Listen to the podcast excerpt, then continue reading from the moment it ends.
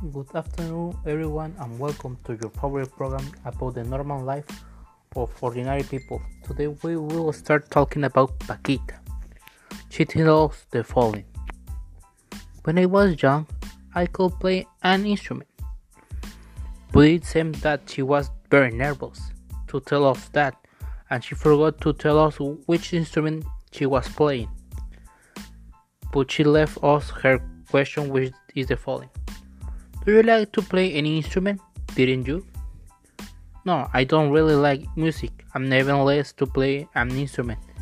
In addition, when I was a child, I wanted to play the piano, and my dad bought, bought me one, but I never used it.